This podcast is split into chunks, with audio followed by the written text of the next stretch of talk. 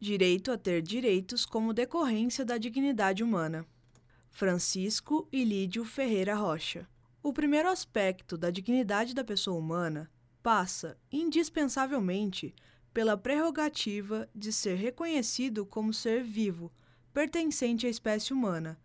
como condição inescapável para a subsunção ao suposto de fato do próprio direito, a vida. Esse pertencimento é precedente a todo e qualquer direito e concretiza-se na faculdade de ter a própria existência considerada como valiosa, somente em razão da condição humana, sem a necessidade de preenchimento de qualquer outro critério. Consubstancia-se no imperativo de que nenhum indivíduo pode ser despido de sua condição de titular de direitos fundamentais, por meio da arbitrária exclusão deste ou daquele ser do âmbito de pertencimento à humanidade. Ainda que não somente a vida humana seja merecedora de proteção, é virtualmente unânime, salvo exceções compreendidas, em círculos ambientalistas, que a vida humana possui valor imanente e imensuravelmente maior do que qualquer outro ser vivo de outra espécie. Nestes termos, resta evidente a importância de reconhecer o pertencimento à espécie humana. Sem a prévia admissão da condição humana, o indivíduo é completamente alijado de todo e qualquer sistema de direitos e garantias individuais e relegado a um lugar nenhum, ou seja, a condição de existir fora do âmbito de proteção jurídica, para quem de qualquer direito, em um espaço no qual sua existência é jurídica e axiologicamente vazia.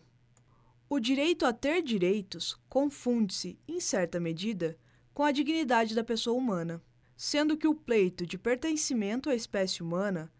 pode ser entendido à luz do Shibboleth, que autoriza a passagem do ser vivo de uma margem na qual sua vida é considerada indiferente ou indigna de proteção para outra margem, na qual, recepcionado na pela família humana, passa a ser dotado de especial dignidade e merecedor de elevada proteção. Muitas vezes na história, certos grupos humanos foram violentamente perseguidos, sendo-lhes negado a condição de humanidade, como foi o caso da escravidão nas Américas e a perseguição nazista de judeus, ciganos e outros grupos étnicos, por serem arbitrária e injustamente negados em sua essencial condição humana foram-lhes negados, consequentemente, qualquer outro direito. Nestes termos, segundo Hannah Arendt, em trecho extraído de seu livro As Origens do Totalitarismo, aspas, só conseguimos perceber a existência de um direito de ter direitos, e isto significa viver numa estrutura onde se é julgado pelas ações e opiniões, e de um direito de pertencer a algum tipo de comunidade organizada, quando surgem milhões de pessoas que haviam perdido esses direitos e não podiam recuperá-los devido à nova situação política global. O problema não é que essa calamidade tenha surgido não de alguma falta de civilização, atraso ou simples tirania, mas sim que ela não pudesse ser reparada, porque já não há qualquer lugar incivilizado na Terra, pois, queiramos ou não, já começamos a viver num mundo único. Só com uma humanidade completamente organizada, a perda do lar e da condição política de um homem pode equivaler à sua expulsão da humanidade. 1989, página 330. Fecha aspas. Daí ser imprescindível considerar que a inata dignidade daquele ente vivo da espécie humana simplesmente por pertencer à humanidade, pressupõe que sua existência seja imbuída de